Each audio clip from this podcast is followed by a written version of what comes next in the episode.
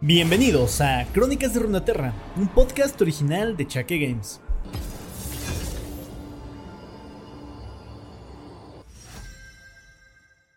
Muy buenas a todos, gente. ¿Cómo estamos? El día de hoy vamos con una sorpresita. Ya sabemos que acaban de lanzar nuevo campeón. Bueno, en el PB se acaba de lanzar nuevo campeón. Y ya tenemos las primeras habilidades, interacciones y demás de la campeona. Y ya sabes que como aquí Rito y yo somos cercanos y trabajamos juntos, el día de hoy se empareja casi a la perfección, tal vez un poco antes de lo que yo esperaba, pero, eh, se empareja bien con justo el tema que estábamos tratando. La verdad es que ha sido pura coincidencia, obviamente, pero al igual que con Nafiri, llega en un momento perfecto para encajar con la línea de podcast que llevamos nosotros en el canal, así que espero que disfrutes la historia del día de hoy de, va rozando ahí un poquito la que estábamos escuchando la semana pasada, así que quedó perfecto. Y aunque lo pude haber retrasado un poquito más para que entendiéramos un par de ideas más que sobre la rosa negra, que la dama de blanco, que la chingada, pues yo la verdad es que prefiero que esté de una vez para que seamos de los primeros en que tengamos la historia disponible en YouTube, Spotify o donde sea que gustes escucharla. Ya sabes que donde escuches podcast puedes escuchar el programa. También recuerda que si te gusta y quieres apoyarlo, siempre me puedes regalar unas 5 estrellas en Spotify, en Apple Podcast o directamente suscribirte al canal de YouTube, que también intento estar subiendo contenido bastante entretenido allá. Así que pues nada, los dejo con el episodio del día de hoy. Espero que lo disfruten. Hasta luego.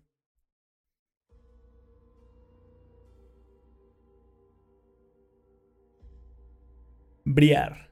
El hambre contenida.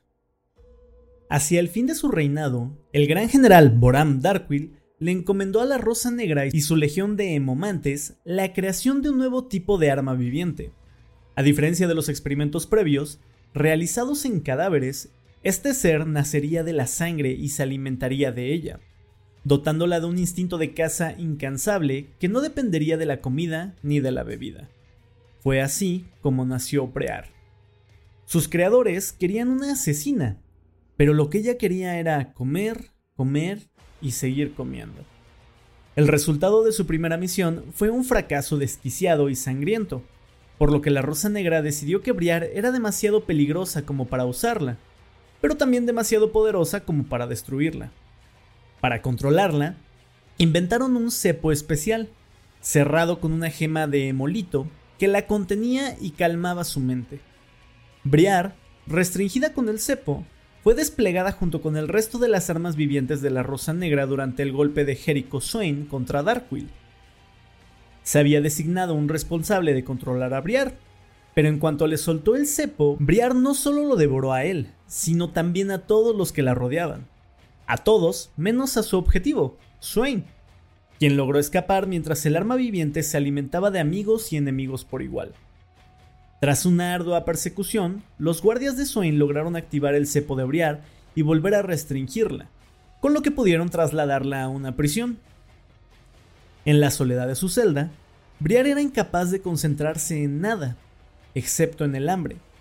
Aunque no podía morir de inanición, la falta de sangre fresca la debilitaba día tras día.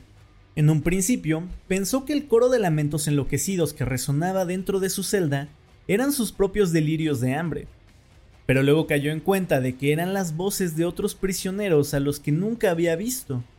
¿Acaso las fuerzas de Swain habían logrado capturar otras armas vivientes durante la insurrección? ¿La habían encerrado junto con ellas después de que todas fracasaran en su misión?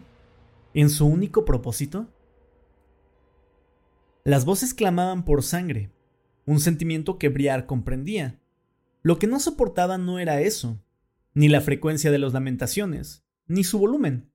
Lo que la enloquecía era que el tema siempre era el mismo. La obsesión de aquellas voces con la sangre era lo más aburrido que jamás había vivido.